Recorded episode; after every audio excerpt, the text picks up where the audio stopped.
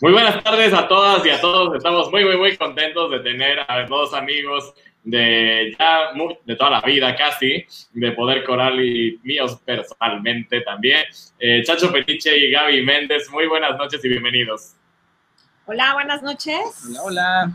¿Cómo estás? Pues, pues, muy contentos, muy contentos de tener invitados de honor. Así es que estamos eh, felices de estar aquí eh, con ustedes hoy y pues tenemos una, un festival de música que han hecho a lo largo de toda esta colaboración, más de casi 100 discos o más de 100 discos, así es que espero que los que nos están viendo se preparen de aquí a las 12 de la noche, pueden ir por un whisky o por una cerveza, la cena, para, para ir oyendo, eh, ir entrando en calor. Son muchas anécdotas, hermanos. Muchas anécdotas, pues sí. Pues yo quisiera empezar con esta colaboración que tuvieron con Horacio Franco, que dio paso a su, pues a, su amor, a su relación, a la colaboración, al todo. Cuéntame un poquito de aquel festival, cómo fue, cómo, se dio que Gaby estuviera en, en, los controles, ella no había hecho eso, a ver, cómo estuvo todo eso. Bueno, la verdad fue, mi, mi inicio en, en, los controles al principio fue, yo creo que un poco de metiche. Este, sí, cuando Horacio formó la capela cervantina, pues nos, hicimos como muy, pues éramos como una familia no toda la, parte de la capela cervantina. Y este, con el segundo programa que montamos dentro de, del grupo, fue un programa de madrigales de Monteverde y todo el mundo estábamos muy entusiasmados por los madrigales, el programa, habíamos estudiado retórica, este, la, eh, eh, la manera en cómo estábamos involucrados con el grupo era impresionante, ¿no? Entonces Horacio siempre dijo, ay, qué ganas de grabar este programa. Entonces José Luis Rivera López, que era, pues, pues a raíz de ahí formó Queen de Chim, dijo, yo invierto para hacer el disco. Él cantaba también en la capela. Y ahí nace Queen de Chino. Y ahí nace Queen de Chino. Prácticamente, ¿no? de, de, ahí, ¿no? Ah, pues no es poca cosa. Sí, sí, no. Y Javier Villalpando pues había escuchado y él dijo, yo grabo. Entonces hicieron durante muchos años una mancuerna Pepe y, Javier. Y obviamente pues todos en el entusiasmo y en el amor de, de vamos a hacer y vamos a colaborar, pues estábamos siempre ahí metidos. Y pues yo en más de una grabación me colaba para ver cómo era el trabajo. O sea, yo al primer ingeniero que vi trabajando fue a Javier Villalpando y pues me colaba yo en todas las producciones. Y, y, este, y bueno, si eran de Horacio, pues para mí era todavía más fácil colarme. Entonces, pues estuve yendo nada más de, de Mirona y de repente pues ayudando, llevando bitácoras eh, una buena temporada hasta que pues ya Horacio decidió hacer estos discos ya independiente de Javier Villalpando.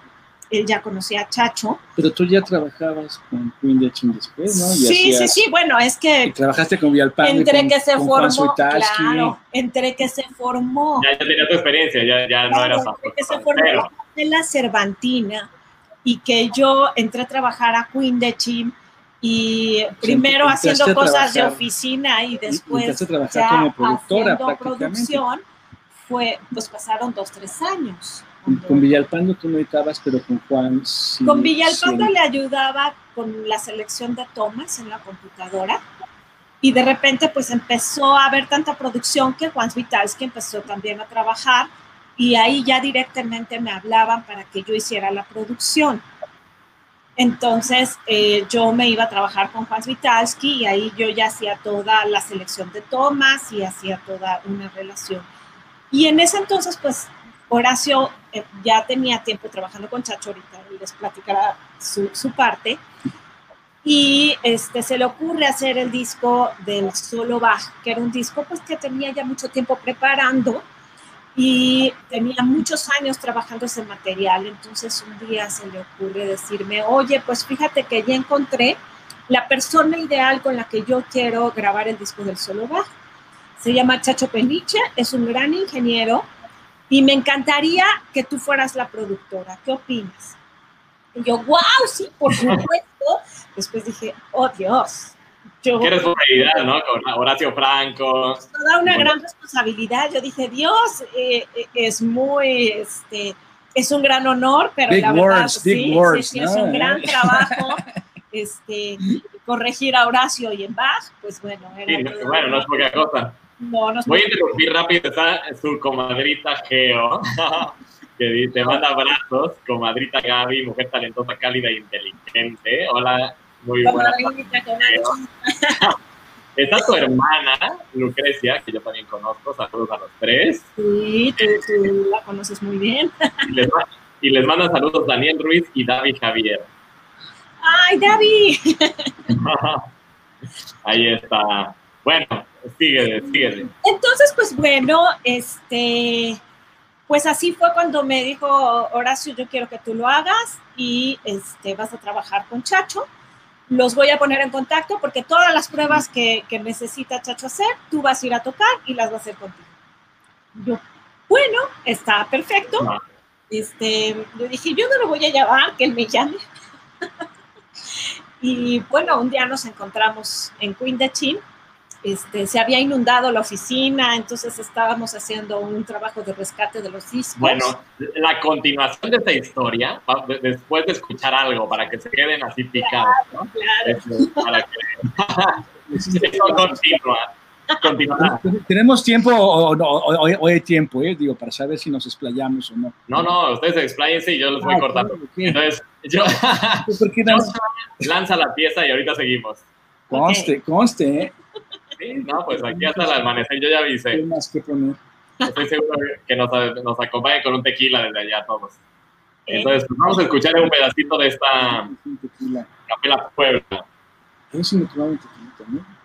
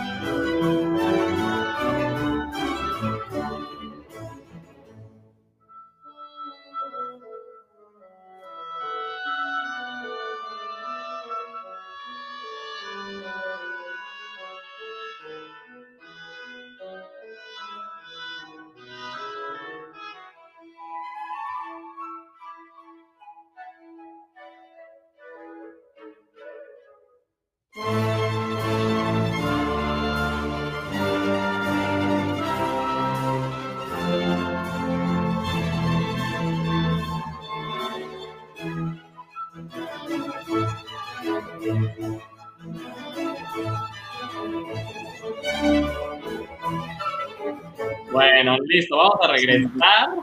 Vamos a regresar. Es siempre una de las tristezas del programa es cortar, pero bueno, ni modo, es, es parte del. No que había tiempo, a ver cómo, ya, ya no entendí. ¿Hay o no hay? claro que sí lo hay, sí lo hay. Entonces, bueno. Está bien, está bien, está bien, para que no, para que no nos bajen la transmisión, que porque estamos poniendo música, pero yo creo que Queen de Chino, Horacio y todos están, están sí. contentos de compartir. Este, Así es. Un saludo a todo, a todo el equipo, un saludo a Horacio. Geo Meneses también me manda un abrazo, un, un abrazo a Geo. Oye, a ver, entonces, este, estábamos en una inundación, ¿no? Había una inundación. Sí, se inundó, entonces, pues ahí estábamos arreglando el disco, eh, los discos cuando llegó Chacho y ahí ya descubrí no. que él era el, el hombre de tu vida. Ah, no. Uno nunca sabe dónde Uno no puede sabe, estar. Entonces ya me presento y le digo, oye, pues yo voy a hacer el disco de Horacio contigo, ¿no? Y dije, ah, mira, ella es Gabriela, porque yo me imaginaba una señora, ¿no? Así cuando Horacio me dijo, no, es que este, Gaby Méndez va a ser la productora, ¿no? Y decía, ah, ok. Pues dije, ¿quién produce de Horacio Franco, no? Una ñora. Pues una ñora acá, ¿no? Así. no, yo pues, me imaginé Ah. eso, ¿no? Y mira, sorpresa. Nada, nada de eso. Entonces, no, no, pues era Gaby. Y dije, ah, bueno, pues bueno, está, está más simpático. No, Lo demás, lo demás ya es historia, ¿no? Pero mira, hablemos de la música. ¿Sí? A ver, cuéntame, ¿cómo, cuéntame un poquito de esta grabación, cómo, cómo estuvo, cómo fue. Pues es que como cu- cuenta Gaby, no, bueno, yo en realidad lo vi diferente. Yo conocí a Horacio porque estaba haciendo cosas con el estado de Veracruz y llega el virtuoso de la flauta, Horacio Franco, a tocar en un musical eh, teníamos en aquel entonces, eh, creo que era antes de Tajín incluso, ¿no? El caso es que era, era, era poco antes de Tajín, poco antes de los, de los primeros Tajines, en un festival cultural allá en, en Veracruz y tocaba Horacio, ahí lo conocí, lo empecé a sonorizar, le gustó mucho y me empezó a llamar para que lo sonorizara en vivo, ¿no? En algunas partes, ¿no? Y estando en un concierto de la, de la OCDE en- en Acapulco, me dice, oye, ¿tú grabas? Porque llevo 10 años planeando un disco eh, de, de Bach, ¿no? Este, ¿cómo se llama? Y, y yo dije, claro, por supuesto, ¿no? Entonces, uf, en ese momento hablé con mis socios y les dije, vámonos a comprar el Pro Tools, ahora sí, man, ahora sí. algo increíble para grabar, ¿no? Entonces, bueno, era el, el sueño de mi vida, ¿no? Te quiero comentar rápidamente, yo soy melómano, mi papá le encantaba la música clásica, este, y yo, pues, era rockero, ¿no? Y, y- y bueno, pues un día me fui de mi casa con un portazo, ¿no? Y mi papá diciendo, ¿tú crees que vas a vivir del rock? Y entonces, ¿tú crees que no? Eh, bueno, algo hecho, ¿no? Entonces, este, digo, la verdad es que llegar a este punto, porque mi papá, pues, gran melómano, gran amante de la música clásica, pues estar a la puerta de hacer un disco de clásico para mí era como la oportunidad de mi vida, ¿no? O sea, yo desde muy joven llegué al techo. Yo era fan de Ángeles del Infierno cuando tenía 15 años y a los 20 años ya era su ingeniero, ¿no? Entonces, hijos, o sea, fue pum, fue muy rápido, ¿no? A los 21 años ya andaba yo de giras por varias partes y bueno, la, viví la fantasía completa, ¿no? Pero aquí ya estamos hablando bastantes años después, ¿no? Entonces sí fue como, como una, una, una, una gran oportunidad, una consolidación, hacer un proyecto. Pero lo increíble fue que no fue solo un proyecto, que fue este de, de, solo Bach, además decidí, vamos a grabarlo en una acústica del siglo XVI, entonces fuimos a buscar esta acústica y finalmente fue en el, en el desierto de los leones, en el convento. Y ahí nos fuimos a grabar, ahí nos fuimos a grabar, grabábamos de noche, ¿no? El convento tiene sus cosas, a las 5 de la tarde ya no entra ni Dios al lugar, o sea, hasta cierran la pluma y hay silencio total, no hay pueblo cerca, no hay cohetes, no hay grupos, no hay nada, o sea, es, estás acobijado por el bosque y bueno, a esa altura no hay ni grillos, entonces ni, ni animales hay, podíamos grabar perfectamente ahí. En, Bien. ¿Entiendes? y es- esta, eh, esto es de ese disco, o sea, era solo Bach, pero incluyendo a los hijos y a los hermanos y a todos. No, ¿O no, no, ese No. disco, el solo Bach es, es antes del que, de lo que Ah, del que oímos. y ok. son parte de las partitas para violín de Bach y las sonatas para violín de Bach, transcripciones para la flauta. Para flauta, ok. Claro, pero esto fue lo primero que grabamos, ¿no? Aparte grabamos en HD y no sé qué. Yo dije, de aquí en aquel entonces, ya hace casi 20 años, decía yo, lo vamos a grabar a prueba de futuro. Y mira, ya han pasado casi 20 años y, y sí, ¿Sí? ¿Sí? sigue estando en altísima resolución, sigue estando en el, en el top del top del top. O sea, fue una sabia decisión. Esperemos reeditarlo en su forma original, que es en surround. Lo grabamos originalmente en surround. Así lo imaginamos, así lo concebimos, así se microfoneó, así se grabó. Entonces es un disco que, que tiene un lado que según yo todavía no ha salido, ¿no? Que ese es el lado surround 5.1 con el que fue grabado. Pero simultáneamente que grabamos este, hacía las dos semanas de haber terminado de grabar eh, el- el solo Bach, nos piden grabar el concierto El- de la, de de la, capela. Puebla. de la es que a la par ya estaba, eh, eh, Horacio había hecho este proyecto de la Capela Puebla con, con esta orquesta y hubo una serie de conciertos. Horacio pues siempre, siempre ha manejado, bueno, siempre ha dicho, es que las orquestas en Europa pues manejan un poco diferente a como se manejan aquí en México, que cada semana montas un programa sino más bien aquí la idea era montar un programa y hacer una gira de conciertos Con el programa. programa. Y era una manera como de consolidar el programa y tenerlo muy sólido, muy, muy este, amarrado, pues. Claro. Entonces, el último concierto que se hizo en el CNA del programa era, la idea era grabarlo y que saliera un disco en vivo. En vivo. oyeron en vivo. Y es un discazo, ¿eh? déjame decirte, porque yo hago muchos discos en vivo, luego de veras se tarda uno produciéndolos muchísimo, ¿no? Porque normalmente son conciertos únicos, es el concierto y es el que se graba, ¿no? Entonces, siempre hay muchas cosas que, que pulirles, ¿no? Y así, así es la historia de la vida. Pero este disco se graba en dos tomas y tan tan.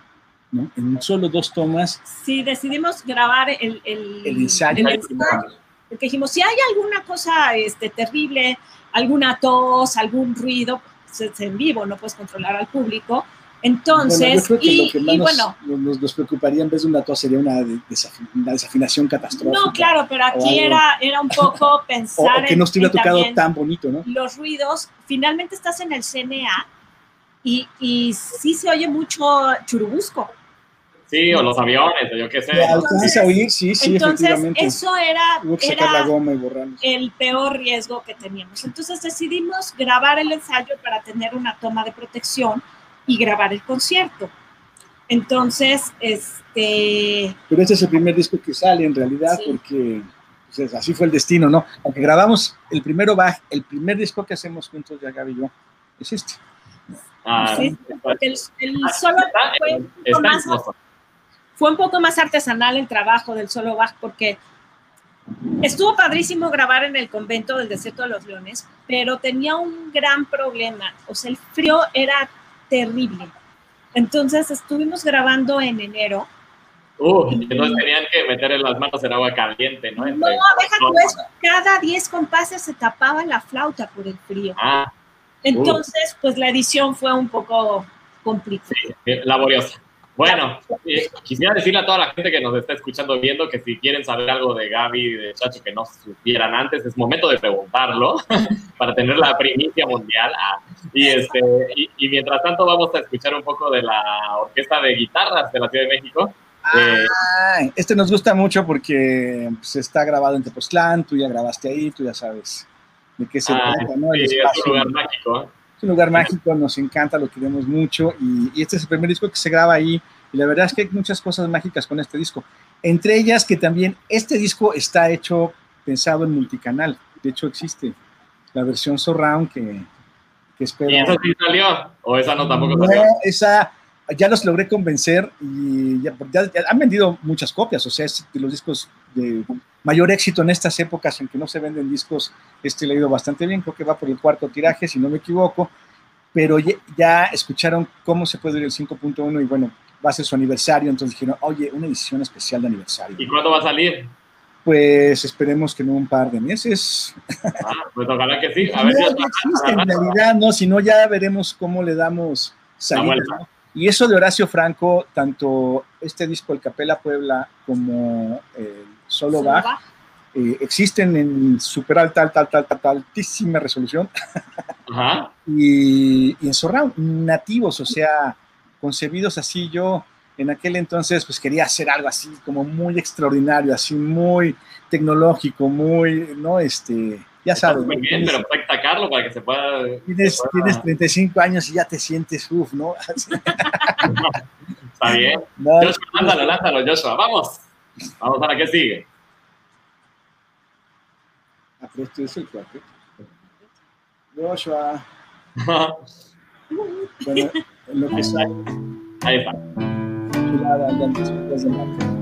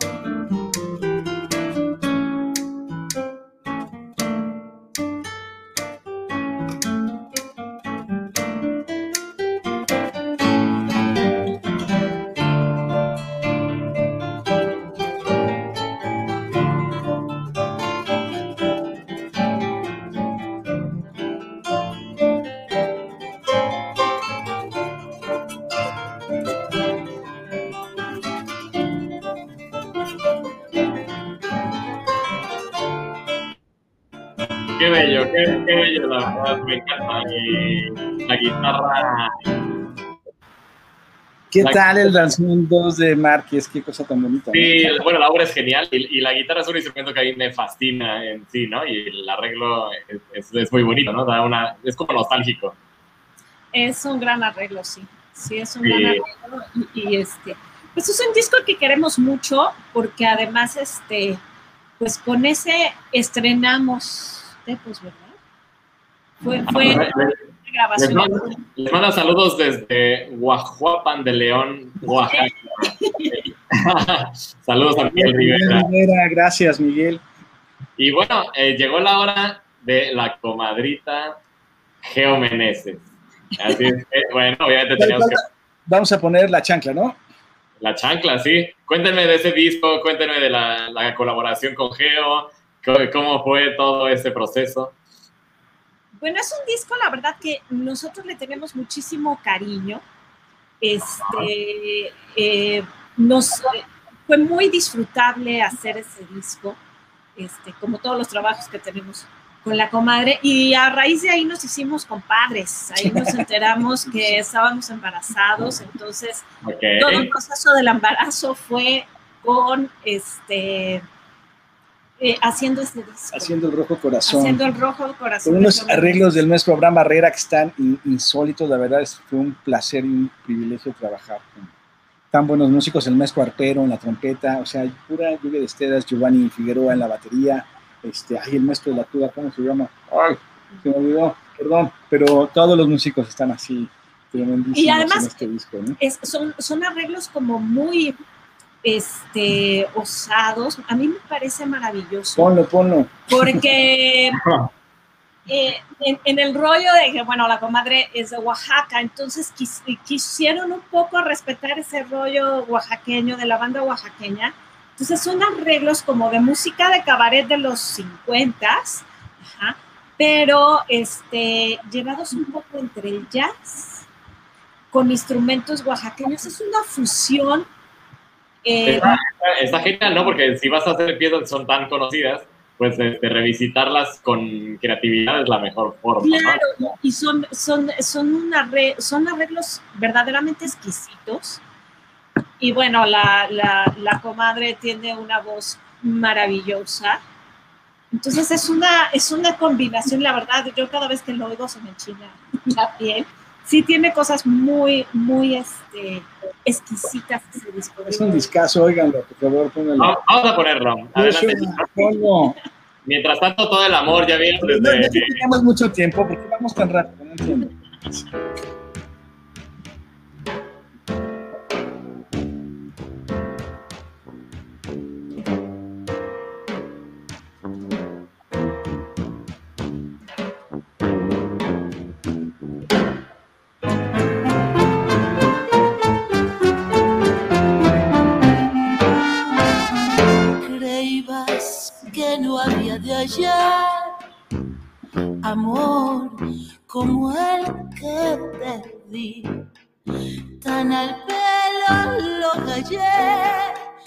Que ni me acuerdo de ti.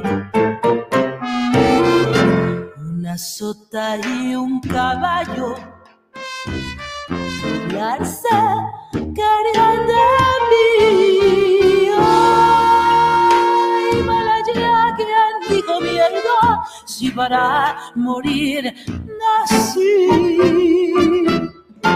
Amigos, les contaré una acción particular.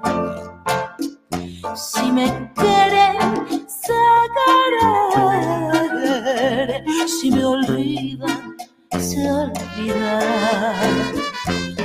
Pero un orgullo tengo, no sé rogar.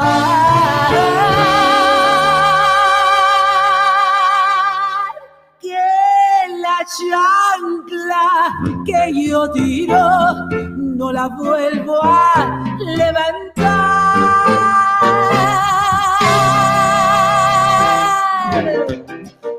¡Bravo! ¡Qué belleza! Un aplauso. No, y está, y está ¿Qué genial. tal?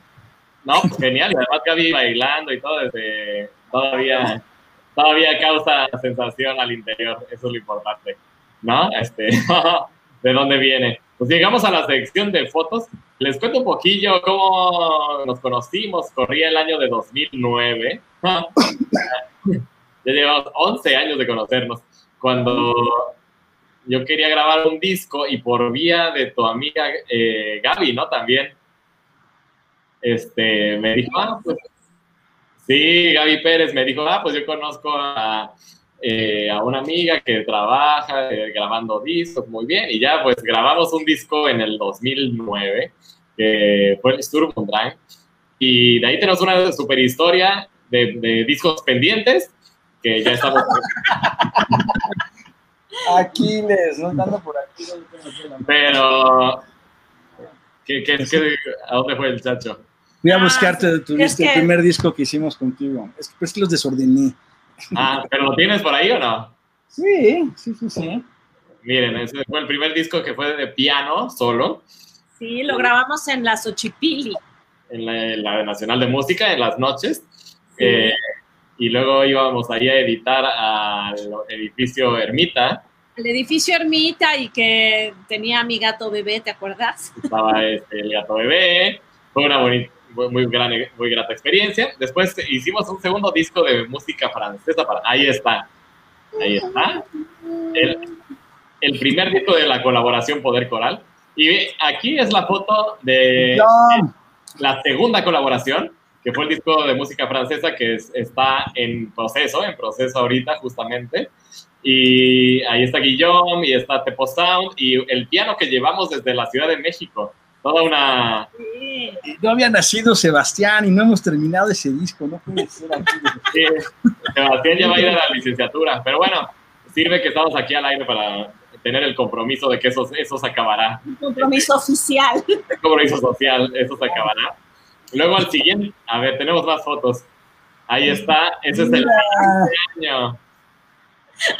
Eso es cuando hicimos el disco del Delicieux, Sí, Sí, sí. ¿cuándo se grabó? que también está en ese, en ese proceso de salir. Vamos a la siguiente foto, Joshua. Sí, no, ya está, hasta pena. A ver, Pero ¿qué tal nos quedó chicles de pandemia? esto sí. Ese- esa fue la comida de, de final de grabación del disco. Ahí estábamos ce- celebrando del disco de música francesa. Eh, eso fue un gran, gran momento de soltar. Ahorita estoy reestudiando las piezas porque las estoy preparando para poderlas tocar para la preparación, la presentación del disco. Claro. Y, y, eh, me doy cuenta del, ahí estamos editando. No, ahí estamos eh, revisando una Ah. toma. ¿Qué es este? Mira mi panzota. revisando una toma con este Sebastián en la panza. Sí. Ahí está. Ay, sí. Tenemos otra foto todavía, ¿no? A ver. Y bueno, ahí está. Con el piano llevado desde la Ciudad de México. Además, tú estrenaste ese piano, tú eres el padrino Sí, del ese piano. piano te tocó un nuevecito. Nuevecito, estuvo hermoso. Así es que ese disco yo estoy, estoy muy entusiasta. Ah, todavía había otra, miren. Ay, Eli, Ahí está. ay. Bueno, pues eso nos lleva directamente a la siguiente pieza. Háganme un poco de ese disco, Eli Guerra. Es bellísimo ese disco. también. Ah, ese es, sí, es uno de piano y voz. Estuvimos tres años de gira con este disco. Tres años de gira, pero, o sea, lo, lo grabaron antes y después fueron de gira.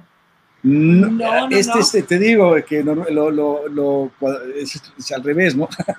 Este Ajá. disco se grabó antes, o sea, con este disco se grabó en vivo y de ahí inició una gira que duró tres años. Pero cuéntale. Ok. Ya, no, la selección de metros. Sí, no, yo sí le pedí a Eli, oye Eli, por favor, este, eh, yo no quisiera llegar a ese día en vivo sin saber qué va a pasar en ese lugar, con los micrófonos, con todo, entonces le pedí que hiciéramos unas pruebas antes, ¿no? O sea, un mes, eh, mes y medio antes, en el, en el lugar, con el piano, y llevamos una batería de micrófonos para decidir cómo, cómo íbamos a grabar, ¿no? Este, que era lo que más nos convenía, ¿no? Este, ese estudio nos permitió pues entenderlo pero pues luego regresamos y la realidad nos rebasó, ¿no? La gente gritó tan fuerte. ¡Ah! Lo que nos faltó en esa prueba era la gente gritando y, Y la máquina de humo. y la máquina de humo. Entonces hicimos no un... Y entonces, ¿cómo, una- cómo arreglaron eso? No, bueno, pues ese es parte de los oficios de, del estudio, ¿no? De trabajar acá, digo, en aparte de lo que hacemos en vivo, pero el trabajo del estudio, pues es arreglar, borrar y quitar todos esos este, detallitos, ¿no? Y salvar grabaciones que de otra manera, pues no, no, no se podría, ¿no? Gracias a la tecnología podemos hacerlo, ¿no? Pero ese disco sí es un disco único, es un disco en vivo, este, Eli toca piano y después de tres años, No, perdón, Eli con piano. Eli, Eli- Eli- Eli- con piano, con Nicolás Santela. Grabado en la Cantoral con el CFX, con Nicolás Santela al piano. Un saludo a nuestro querido Nico. y el gran apoyo de Icautli Cortés. Este, Muy bien. y fueron dos días de grabación Y porque fueron, fueron dos conciertos. Sí, Shure, Shure patrocina Bueno, y Shure. hicimos todas las pruebas, todo fue grabado, todo con micrófono. Pues muy bien, pues vamos a escuchar. eh, esto se llama Mi Playa, del disco El Origen. Interpreta Eli Guerra. Mil gracias, Joshua. Vamos a ver, a escuchar un pequeño fragmento. Y se oye como ruge la gente. ¿eh? A ver, vamos a ver. Te comparto mi dicha, mi pasar. Te doy las llaves de mi casa y mi confianza. Te cocino y te llevo a pasear. Te regalo la sal de mis historias. Te comparto mi fuerza y mi debilidad. Te muestro el cielo que también llamamos gloria. Te comparto mi voz, mi libertad.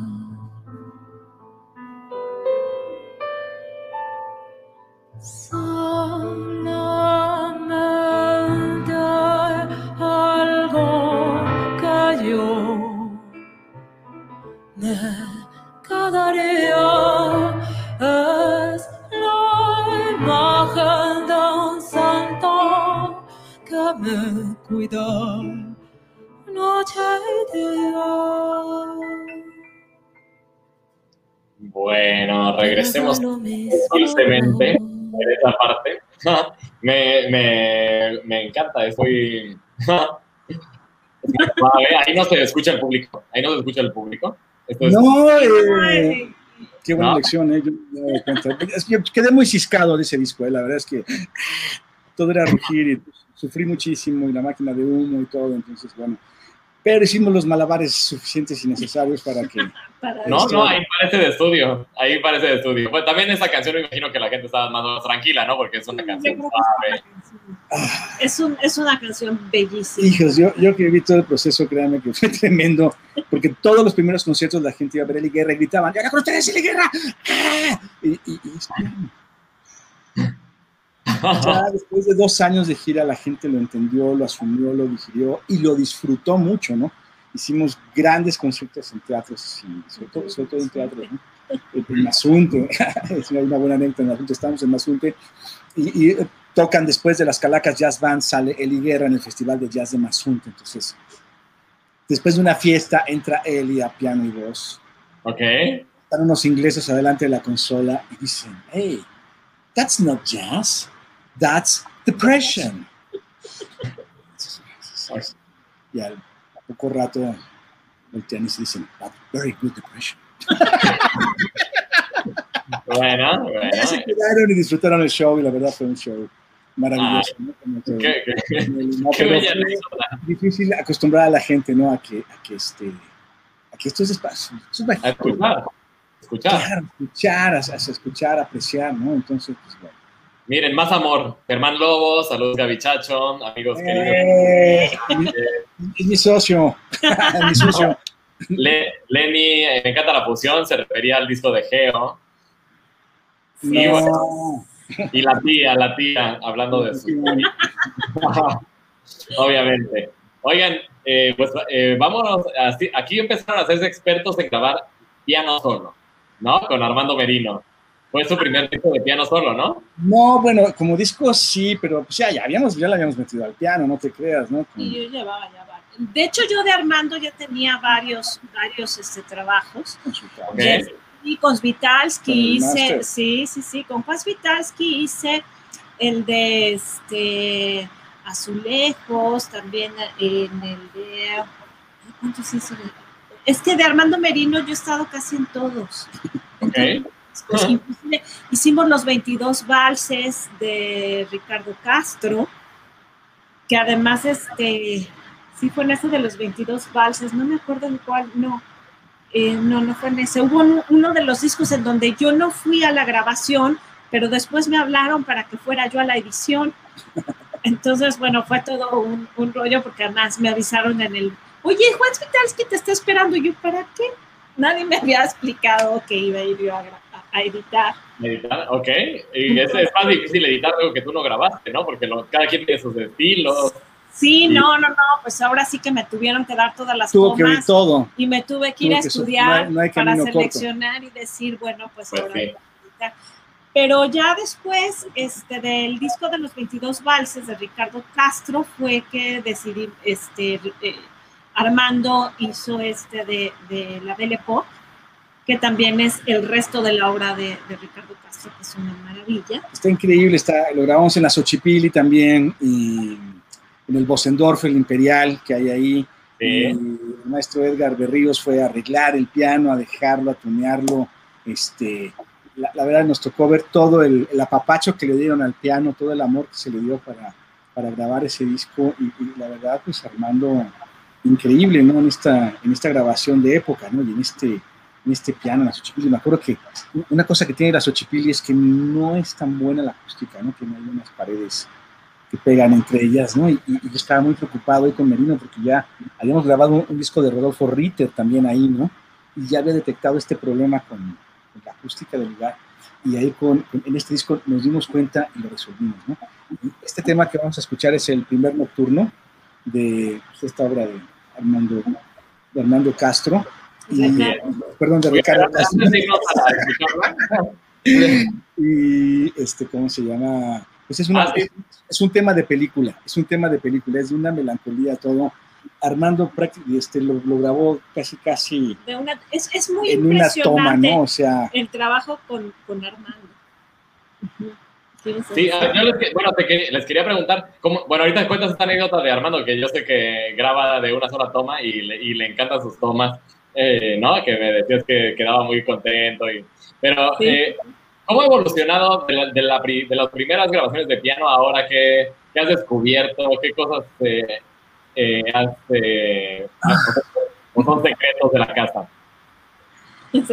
pues he entendido mucho del piano y cómo se comporta, ¿no? Y también, pues, qué tipo de sonido quieres o requieres, ¿no? Y también creo que se vale combinar, ¿no? O sea, hay una escuela clásica de grabar en micro lejos para agarrar todo su, su-. Sus armónicos, eh, tener, porque es un instrumento, es un objeto enorme que suena con todo, ¿no? Con el arpa, con la caja, o sea, meterle micrófonos, pues podría pensarse un poco que es un pecado, ¿no? Pero, pues, bueno, depende de qué micrófono y cómo lo, lo pongas, ¿no? También hay, hay maneras y hay técnicas, ¿no? Para que, para que suene en vivo, para que, este, para todo, ¿no? Y hay equilibrios, ¿no?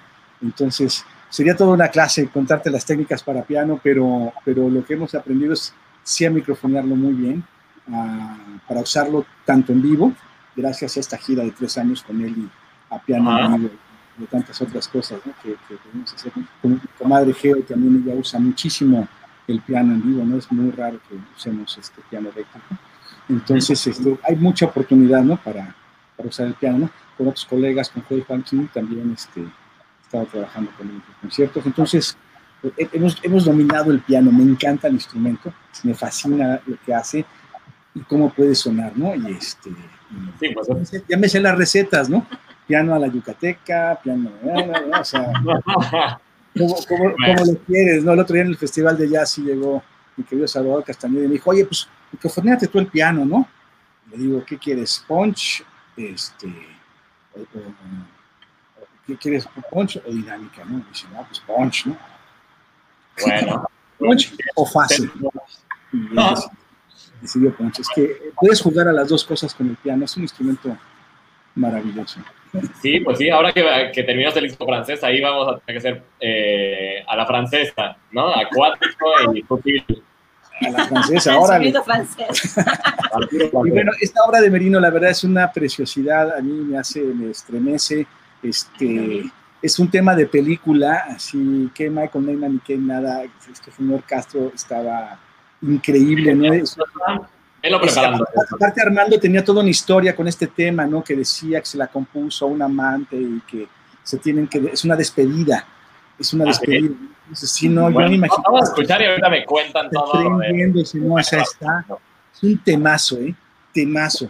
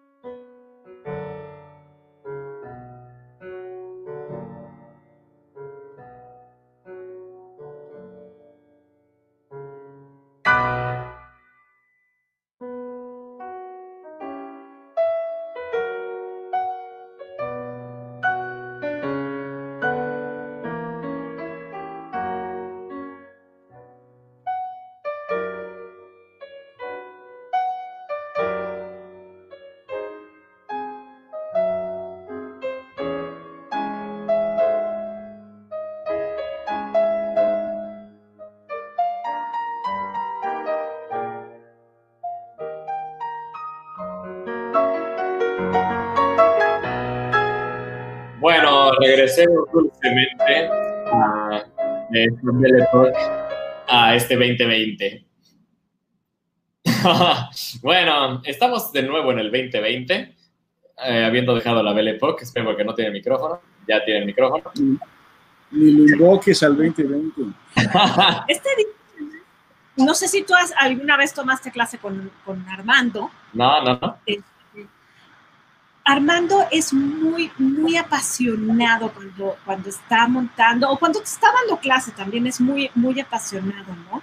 Entonces, este, cuando íbamos a grabar nos dijo, es que antes de que nos veamos para grabar, yo necesito que vengan a escuchar el programa Y contarles una y historia. contarles una historia. Entonces nos invitó a su casa Una cena, todo con bien. una cena, quesito, vinito, ya sabes, y tocó todo el programa y él cuenta historias cuando está tocando. Entonces nos iba narrando cada una de las historias, nos las contaba y luego tocaba.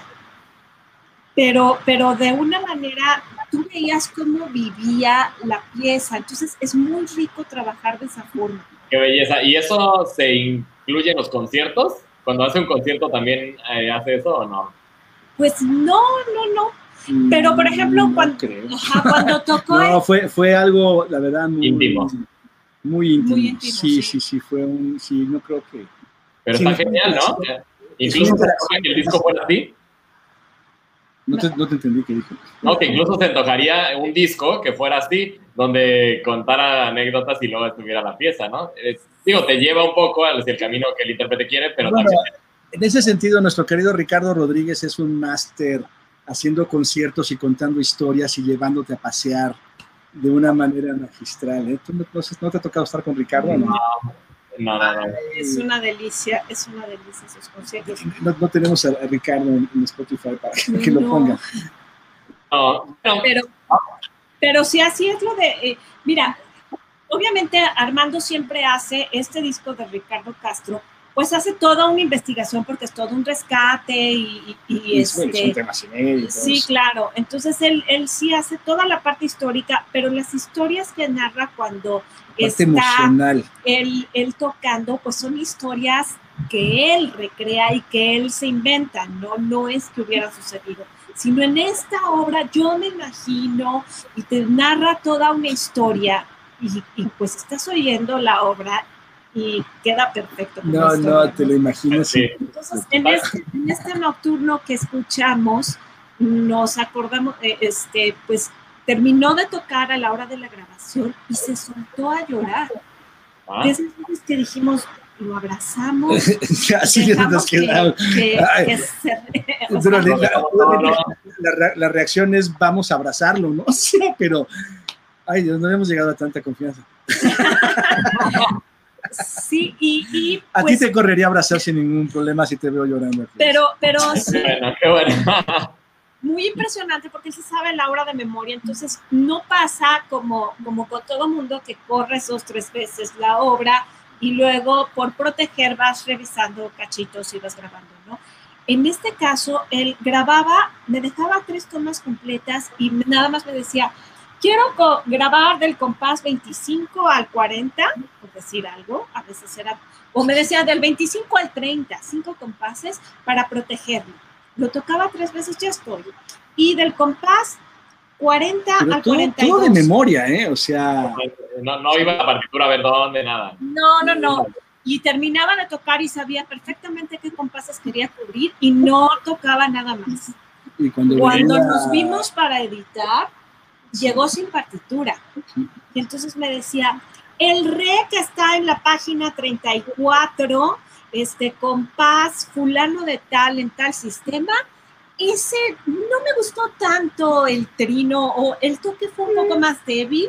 A ver si encontramos otra toma. Así eran sus revisiones. Fue una cosa muy impresionante el trabajo con Armando, ¿no? Sí, Oigan, pues va- vamos al siguiente tema, eh, que es nuestro único momento de riesgo por el copyright, pero esperemos eh, atravesarlo con felicidad, que este, el Aún Te Quiero de Hernando Zúñiga, de este disco Mercurio. adelántelo, adelántelo, porque entra, la introducción es larga.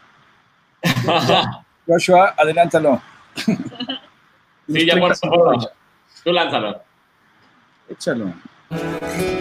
Así en penumbra sin darme cuenta voy a cantarlo aunque quede corto el corazón. Son tres palabras aún te quiero aún te quiero son tres palabras en donde cabe el abecedario.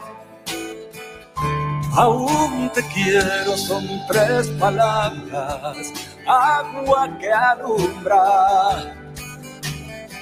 Mi amor de abril, aún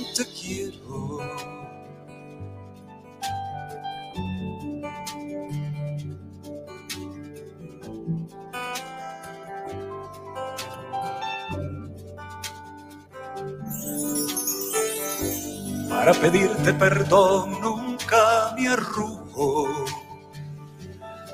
Lágrima que ella yo me la bebo. No ha podido ni el tiempo ni tanto roce. Tu boca en beso aún me conmueve. Sabe traerme el cielo aquí a la tierra, campana alegre. Eres destino, mi real leyenda. Rama florida, timbre de puerta. Voy a cantarlo, aunque que- Ey, le diste mucho espacio. Fue demasiado, lo siento. Ah, no, estuvo bien. Eh, cuéntame No, sobre sí. este disco y el buen Hernaldo. Discaso, discaso. Un discaso. todo un... Y Hernaldo, un tipazo, y yo creo que es la mejor prueba de que no existe camino corto. Ese disco, es lo que te digo, cuando grabas el primer concierto de algo y no está tan ensayado ni tanto, hay muchas cositas que hay que arreglar para llegar a la, perfe- para llegar a la perfección. ¿no? O sea, eso no hay nada como grabar un material que dominas, ¿no? Y digo, yo entiendo al artista, ¿no? Que cuando hace un concierto importante, ese es el que quiere grabar, cuando va a ese lugar importante, pero entonces ese día, no sé por qué, en vez de hacer lo que siempre hay que hacer, que es el mismo concierto, hizo Horacio, eh, no, ese hay que llevar el set acústico, hay que llevar no sé qué, y vamos a llevar vamos a Pero eso es todos, no sé, no. Todos, sí, no, no, no, es todos, todos, todos hacen eso. o sea, es-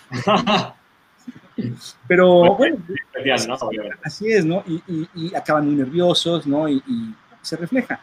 Entonces, eh, hacer la magia no es que cambies todo, ¿no? Pero sí esos momentos en donde ah, algo sucede, eh, pues ahí sacar la magia y arreglarlo, ¿no? Entonces, para no echar mucho rollo, en este disco nos tomó dos años, Sí. nos tomó dos años hacerlo y que saliera, pero sale, lo oyes y de que empieza que termina es perfecto, ¿no? Entonces es un, es un placer, ¿no? Vale la, vale la pena. Las cosas que se tienen que tomar su tiempo, pues se lo toman y ni modo, ¿no?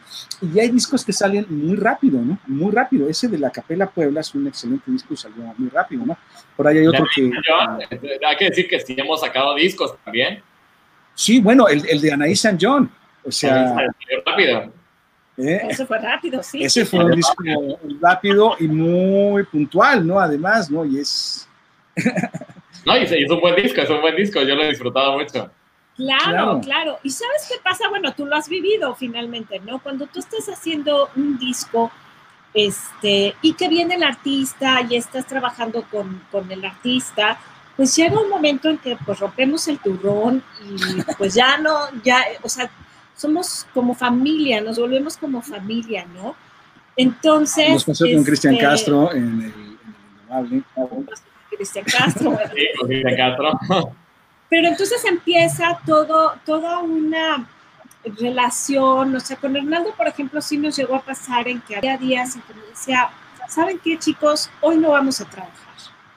Y entonces le pedía a Hugo que nos ayudaba, que se trajera este, un tequila y nos sentábamos a platicar. Y bueno, Hernando pues tiene mil historias que contar. No, Hernando es un jet set. Si te dijo que cenó anoche con él, con John, pues, seguramente sí. O sea, es- es- claro, o sea, él, como dice Gaby, Claro. ¿no? en dos años nunca vi que repitiera zapatos. Sí, ¿no? en dos años nunca repitió un par de zapatos, ¿no? O sea, Y, la- y las cosas que se fijan las mujeres, ¿no? Ok, bueno, bueno, pues entonces pasaban cosas muy, muy extraordinarias, como pues de repente ya estábamos nosotros en el palco de Slim oyendo el concierto de Roger Waters, porque Hernando Zúñiga nos había invitado, ¿no? Ah, pues, qué bien, qué bien. O un día estar cenando en el León de Oro este, con Hernando Zúñiga también. Y un día dejó la pluma con la que había escrito ¿Cómo te va, mi amor? Este, Los mentiras, éxitos, sí. este, ¿cómo se llama? Pues aún te quiero. Procuro, procuro olvidarte, o sea, pues, algo, ¿no? O sea, perdió la pluma en el estudio. Un día llegó y dijo, ¿no dejé aquí una pluma? Nosotros, pues no, debe estar ahí. Pues, Es que es la con la que he escrito todas mis canciones. ¡Ah! ¡La pluma! ¿Y la encontraron o no? Sí, Sí, sí estaba, sí, Sí, estaba. sí, sí. ¿Y se la regresaron o ya es parte del estudio? La tenemos en un cuadro enmarcada, no, no es cierto. Para ahora en pandemia que se necesita. Cuéntenme de su nuevo proyecto, ahora que están en pandemia, del nuevo teatro, eh, para hacer streaming, toda esta parte. Me interesa mucho. pues, Sí, es toda una primicia eso, ¿no? Pues bueno, ante la necesidad de tener que hacer... ¿Alguna visita tenías que tener? Pues eh, eh, claro, o sea, algo tenemos que hacer porque tenemos que seguir haciendo lo que queremos, ¿no? Pues, O sea, antes de poner un restaurante o cualquier otra cosa cambiar de giro, pues dije, vamos a meter las manos, aunque sea, ¿no? Vamos a intentar hacer algo y salió esta oportunidad, ¿no? Con, con Pablo, este, hay Pablo Jiménez, que es gente de teatro de toda la vida y tiene este espacio padrísimo que es el, el teatro que está en División del Norte, a la vuelta de la Nacional de, de Música. Ahí se me olvidó cómo se llama Ahí por donde vas a su casa. por donde vas, por- por- van a ser vecinos de ahí. Bueno, Sí, ya El caso- dónde. el caso es que este teatro maravilloso, pues tiene así las condiciones increíbles, 10 metros de boca, 12 metros de fondo. ¿Tiene piano o no? Ya estoy pensando. Eh, no tiene piano, pero yo he pensado piano otra vez. sí he pensado en eso y he, he pensado que lo que nos conviene es todo lo que sea de piano, juntarlo, ¿no? O sea, hacer como... Hacer hacer- temporada de piano. Claro, para llevar el piano y que el piano esté ahí un rato y que mientras esté el piano hagamos las cosas de piano, que venga Nicolás Santela, que venga Aquiles, ¿no? Invitar. Yo ya dije, ahí presentamos el disco, hay que, así sirve que dos pájaros un tiro. Ah, eso estaría excelente. ¿Sí? Geo Meneses ya de aplaudió, hay que invitarla también. Ah, no, bueno, Ah, está mira. más que invitada. Aquí dice Que Yowali, Déjame leer un comentario aquí del, del Face de Yowali Vargas. Dice, nunca vi a alguien editar tan rápido y preciso. ¡Qué bárbara! Saludos. ¿Qué decir? Abrazos, saludos desde Jalapa. No, es que Gaby, la verdad es que no nos has preguntado por qué somos mancuerna, aparte de que somos pareja. Este, la verdad es que hacemos un trabajo en donde Gaby hace la parte de- musical de la edición. Esta edición no lineal, esta edición sin grid, sin, sin, sin, sin, sin- ¿cómo se llama? Sin beat, sin, contro- sin, sin- sin tempo, ¿no? O sea, todo lo que es, como tocan ustedes los músicos Clásico. de música tradicional, de música clásica, ¿no? O sea, fuera de la cuadrícula. Entonces, Gaby es una máster en esa edición y ha sido de gran utilidad. Aparte de que, pues, tiene un oído privilegiado y me puede ayudar a afinar y todo. Su primera chamba en el rock fue básicamente afinas a, tú afinas a todos y yo, yo le subo a la batería, ¿no? No, sí, pues. Y además, bueno, toda la historia de, de músico, ¿no? Flautista, con Horacio Franco. Pues todo Maestra de música en su vida real, ella, es- ella sí es una ñoña, es maestra. Este, Sí, doy clase ahí en, en Laulín, tengo mis, Laulín.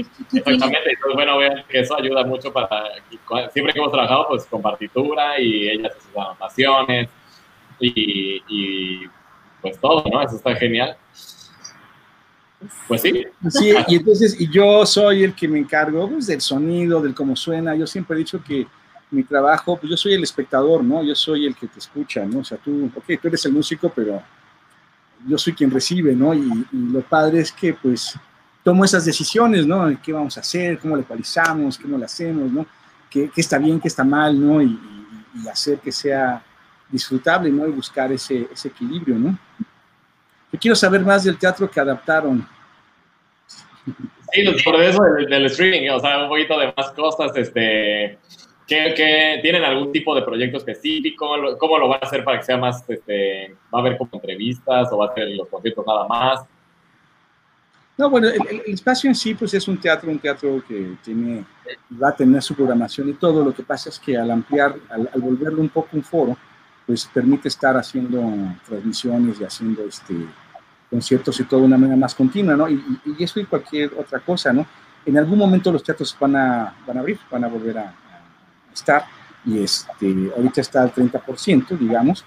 Entonces, yo creo que esto del streaming llegó para quedarse y yo creo que el espacio va a ofrecer ese streaming en todas sus funciones, ya sean de teatro, de conciertos, de conferencias, de todo, ¿no? O sea, ya va a estar en una plataforma y pues, así, así queda, ¿no? Pues está súper bien. Vamos con esta canción que se llama La Neta. Esto es, Cuéntame. este es Cipriano, esto es este Todo un proyecto. izquierdo, el A ver, cué- cuéntenme de esto, que del nombre dije, órale.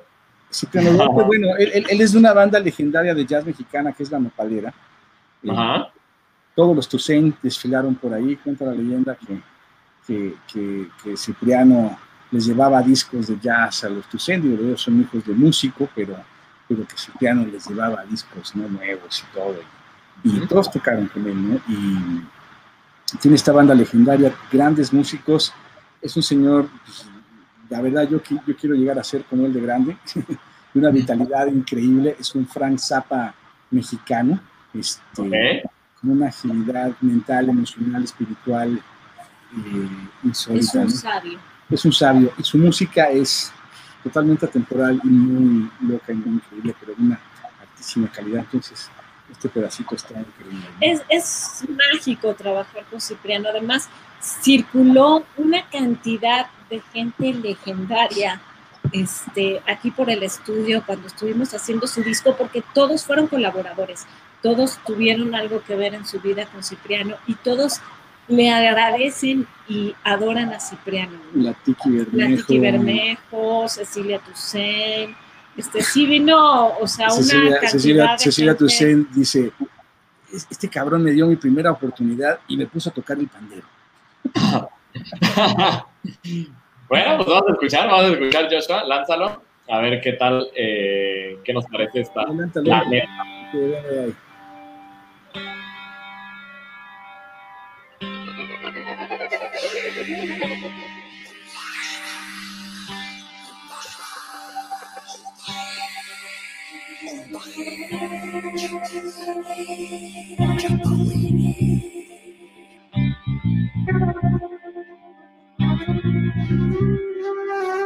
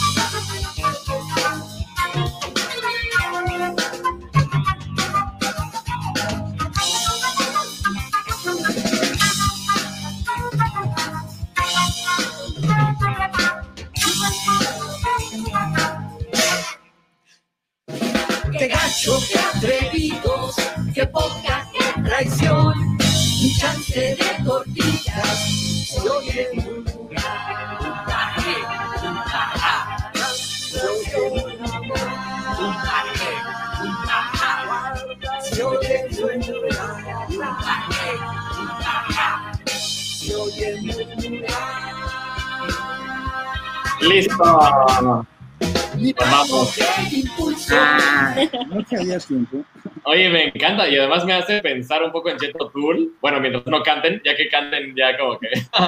Pero.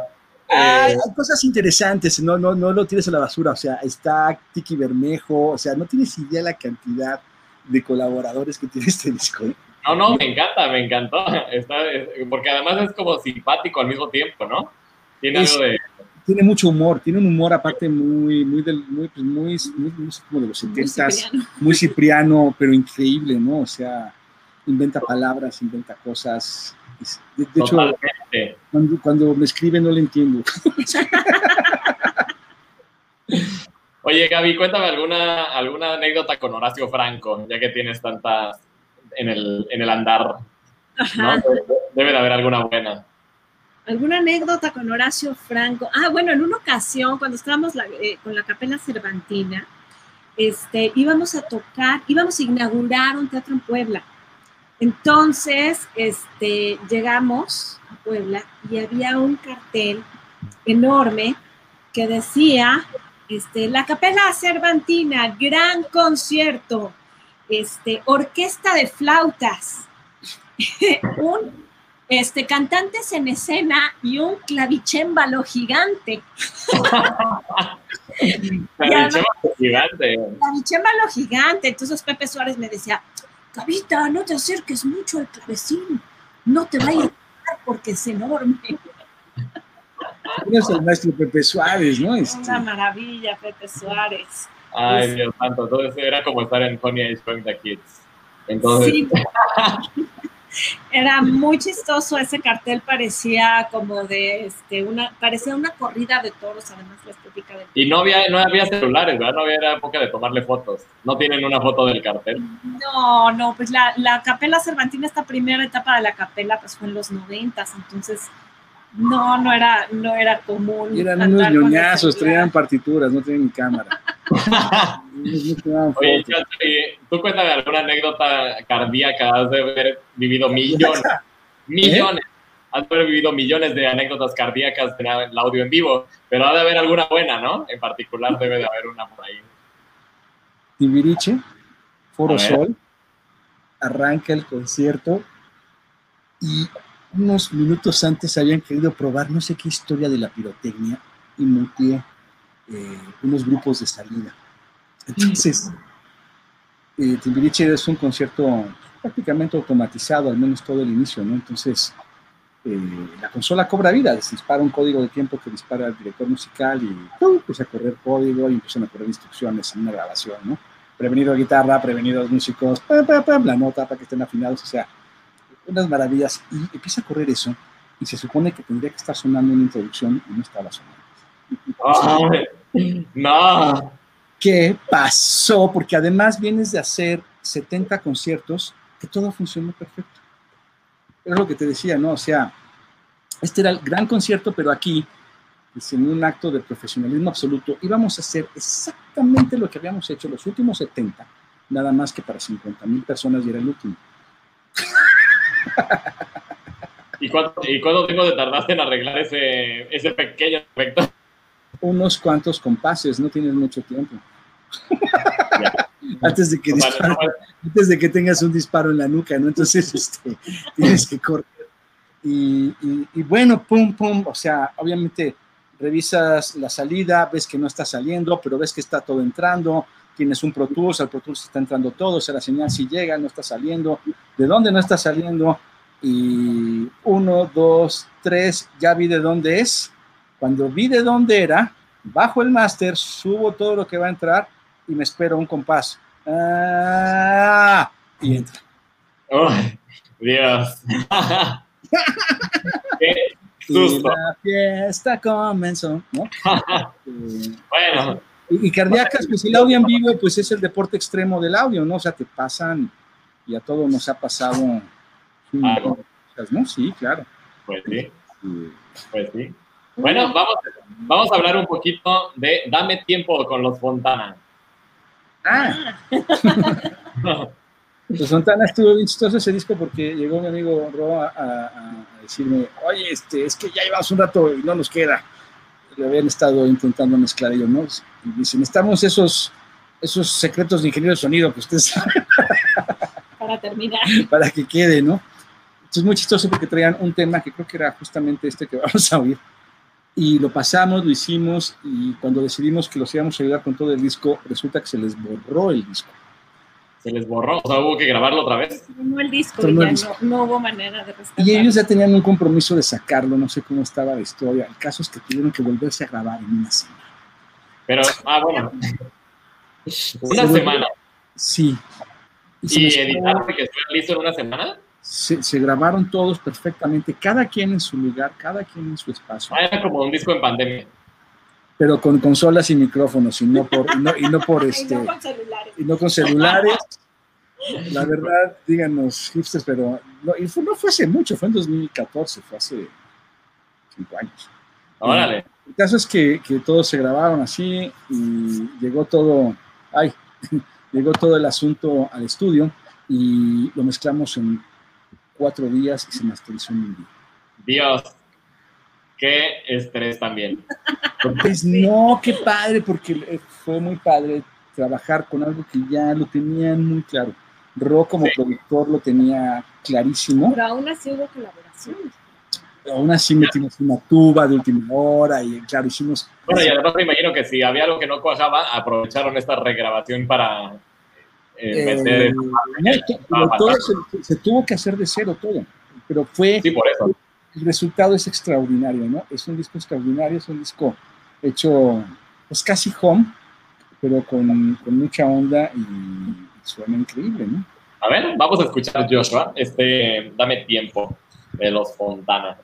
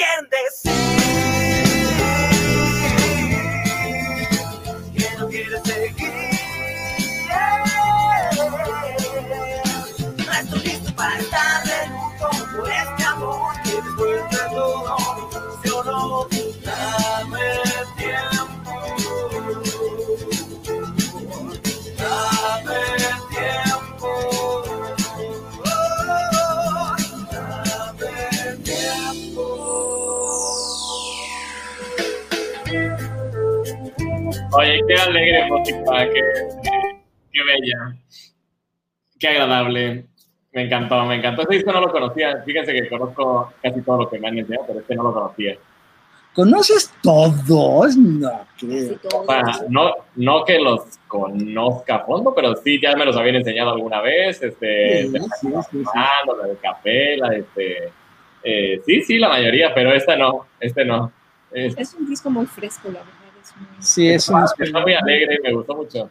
Sí, Fue- al- para quien nos está oyendo, eh, al final compartimos el- una lista, una playlist para que puedan escuchar las piezas completas y con sus audífonos y como Dios manda, ¿no? Este, así es que, Y bueno, ya, y hay más cosas. Está el de Moenial Hits Live, ese disco completo en vivo eh, también fue hecho aquí por, por el estudio. Este, Estoy de Ben Ibarra, hay, hay uno de Cabá también por ahí en vivo.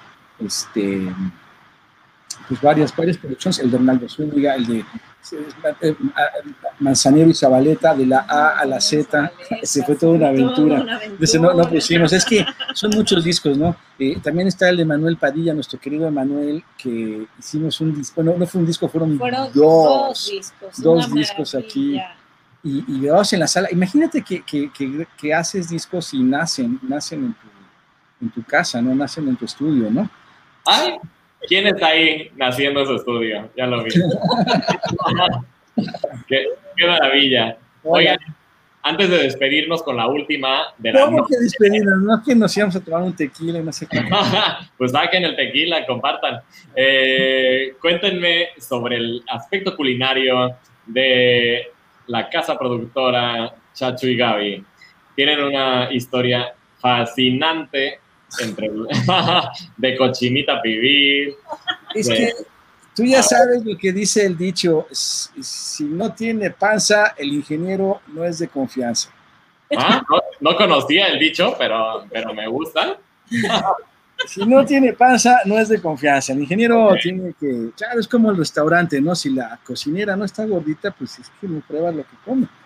Sí, que no le, no le gusta lo que hace, digamos. Claro, ¿no? Entonces, Ajá. hay una tradición entre los sonidistas y los ingenieros de sonido en, en- en cocinar y hacer. Y bueno, aquí, pues también me viene de familia, ¿no? Mi mamá, la cochinita, el queso relleno, todas las delicias de la comida yucateca y la comida poblana. Imagínate que mi papá era yucateco poblano, ¿no? Uh, el mole.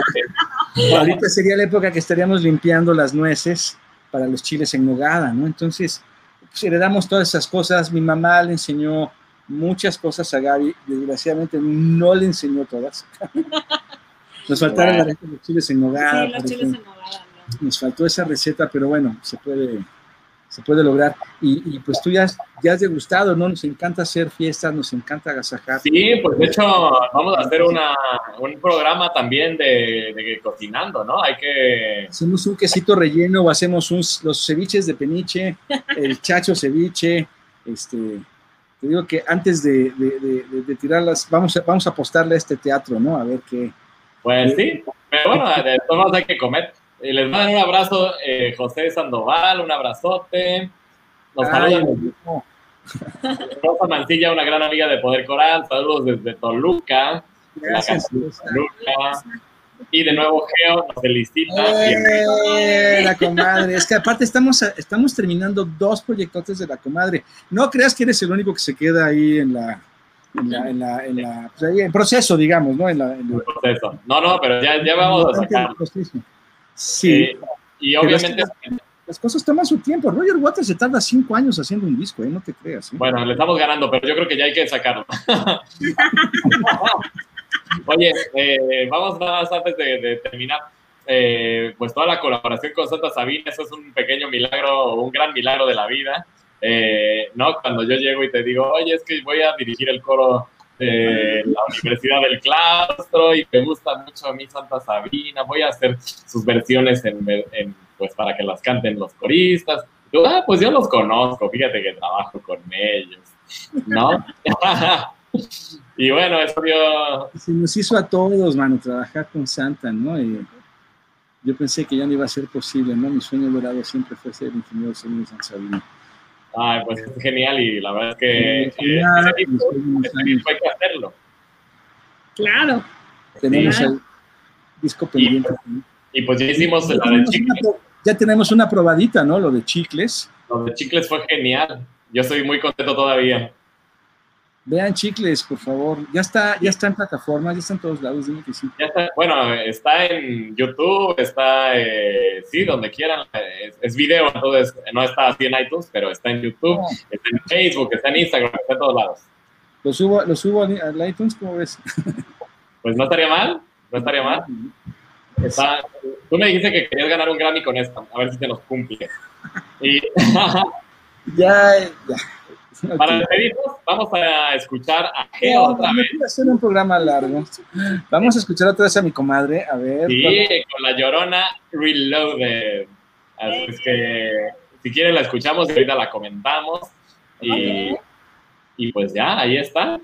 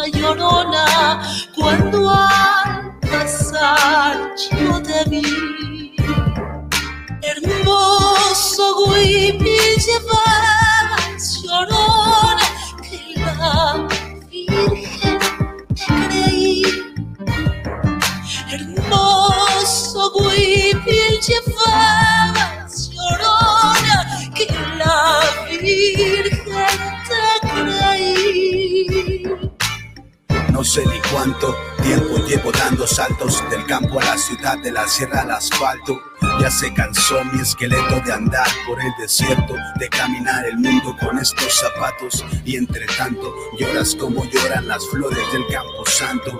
Me siento lejos de ti, ya no lo aguanto. Es un tormento que no me deja ni un momento y por eso te lo canto. De mí saliendo del templo, llorona, los recuerdos que llegan y vuelan como palomas. Solo pienso en volver para verte en persona y hablarte de amor, que es nuestro único idioma.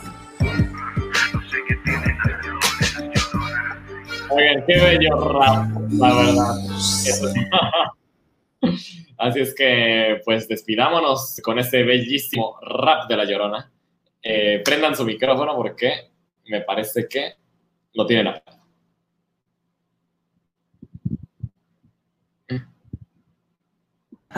Ahí está. Se cambió de pantalla y todo. ¡Ay! Lo salimos. Sí, Oye, pues qué pena que ya nos vamos y apenas íbamos a a ver, vamos a empezar. No, pues cu- cuenten, está el micrófono abierto, así es que pueden contar lo que quieran ¿Ah, sí? todavía. Así es que adelante. Sa- sacamos el tequilita.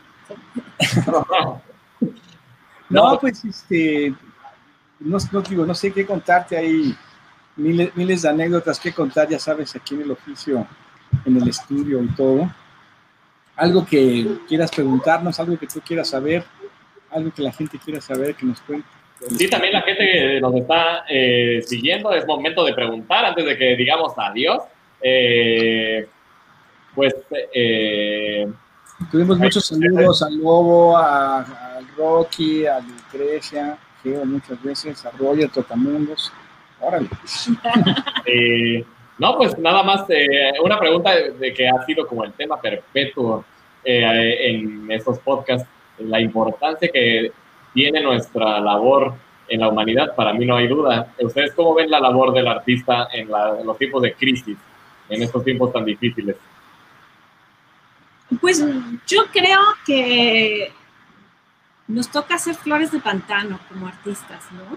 Entonces, estamos en una... Está todo mal, alguien tiene que sonreír. Sí, sí, sí, estamos como en una la vida crisis es bella y sigue". mundial y yo creo que somos como la pastillita para el alma que da este, pues que reconforta. Yo creo que tenemos una gran responsabilidad como, como creadores, como creativos, como este, eh, la gente que da voz a, a todas este tipo de, expros- de Pues al, pues al expresiones. sufrimiento, a todo, ¿no? Porque, Este- vaya, no, no son, no son tiempos fáciles para nadie. Sí, ¿no? no, es una manera como de salir, de ayudar a, a- a sacar quizá Las emociones. todas estas emociones que tenemos este, metidas. Entonces, creo que es una labor muy importante la que tiene y una responsabilidad muy importante la que tiene todo artista, ¿no? Toda expresión artística. Los, Yo los- creo los que técnicos es- también. No, por eso digo, las personas además que ayudan al artista a ser No, y este, bueno, y co- real. y como industria, pues estamos también en un momento crítico, ¿no? Espero que la sociedad nos apoye y entiendan que, pues, que tenemos que vivir algo, ¿no? Es que ya, eh, todo, ya todo, la música antes era tan buen negocio que hasta en el súper se vendía, ¿no? Ahora la música, pues, prácticamente la, hay que regalarla, ¿no? Y hay que ver cómo, cómo logramos remunerar como, como músicos, como amantes y trabajadores de la música. ¿no? Sí, darle la vuelta al... Es que eso me considero, no soy un trabajador de la música, no de un oficio que espero no desaparezca. ¿no? No, no, bueno, además, Es imposible, ¿no? Pero, pero Dios, cómo nos la han puesto difícil, oye. Sí, Pues sí. mucho tiempo como transformándose en la industria como tal, entonces como que decíamos, bueno, los conciertos es como un rescate, ¿no? Pero ahorita en esta situación pues ni siquiera hay conciertos, ¿no? Entonces la situación sobre todo, eh, bueno, de, de, pues la mayoría de los que nos dedicamos a esto, pues es que todo el mundo es freelance, ¿no? Finalmente estás trabajando en un proyecto, en tu proyecto, este, o estás colaborando con algún artista y, y si no hay trabajo, pues no hay nada, ¿verdad? Entonces sí está en una crisis un poco fuerte la industria del espectáculo. Entonces estamos como De la tratando música. de la música, ¿no? No, no De la música. No, bueno, de la música en general. Este, pero bueno, también piensan bailarines, este, actores de teatro y todo lo que implica, ¿no? O sea, porque no nada más es el artista que da la cara al público, sino tiene todo un personal y todo un equipo Detrás. que está detrás y que es el responsable de que todo suceda. Y que si tú vibras en un concierto es porque está este, todo un equipo de eh, eh, encargado del audio, está todo un equipo Pues de sí, la difusión. un todo, ¿no? Es un todo, sí, desde la producción, toda la difusión, es una maquinaria gigantesca en realidad.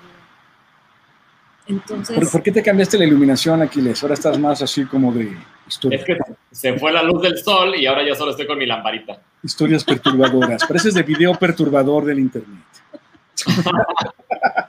Exactamente. se fue la luz del sol y ya quedé solo con mi lamparita de, de youtuber. Entonces, Sí, está tremendo lo que le pasó a la industria de la música y es una pena, ¿no? Pero bueno, yo no lo puedo creer. A mí, uno de los placeres en la vida era ir a comprar discos. discos. O sea, era comprar discos, era Sí. comprar joyas, comprar tesoros, porque aparte lo coleccionas, lo guardas, ¿no? O sea, el disco tiene, tiene, tiene una magia y un vínculo, porque es, es como la música hecha cosa y hecha persona, ¿no? O sea, yo veía los discos y los leía y leía hasta la última letra, el último texto, los, los o sea, todo, ¿no? Sí, porque era también era relacionar el, bueno, un poco lo que contaban del maestro Armando, eh, que él hacía sus historias. También cada disco contaba la historia a través también del librito, ¿no? De la parte visual. Esta parte había todo un trabajo de, concepción gráfico-auditivo, ¿no? Yo, no sé tú qué piensas, Aquiles, pero dicen que, bueno, que, a lo mejor ya estamos rucos y que la música contemporánea no nos gusta porque nos parece simplona y, todo esto, pero que sin embargo, esa es como la evolución natural de la, de la música, ¿no? Y que generacionalmente por eso nos gusta, ¿no? O sea, como, como nuestros abuelos con el rock and roll, ¿no? Y, este, y así, ¿no? Eh, pero yo creo que la historia de la música con la humanidad tiene 10.000 años, o sea, no, no, no, es, no, no es, no es del siglo XX, ¿no? O sea, no se restringe a, a la generación de los 40, 50, 60, 80, ¿no? Eh, creo que nos trasciende, ¿no? O sea, no, no es que estemos tan viejos, ¿no? Pero, pero sí se hacía muy buena música en los 70s, ¿no? Y en los 80s, ¿no? Digo, melódicamente hablando, ¿no? Este, te digo, igual yo no le entiendo la música contemporánea, pero tampoco te voy a decir que toda me desagrada, ¿no? Al contrario, ¿no? Le- te juro que le he echado ganas, ¿no? Y, y no trato de transmitirle esa nostalgia a mis hijos, ¿no? Sino más bien trato de ver a ellos qué les gusta y ver qué, qué aprendo, ¿no? Y a ver si, si soy capaz de disfrutar el trap, ¿no? O estas cosas, así que...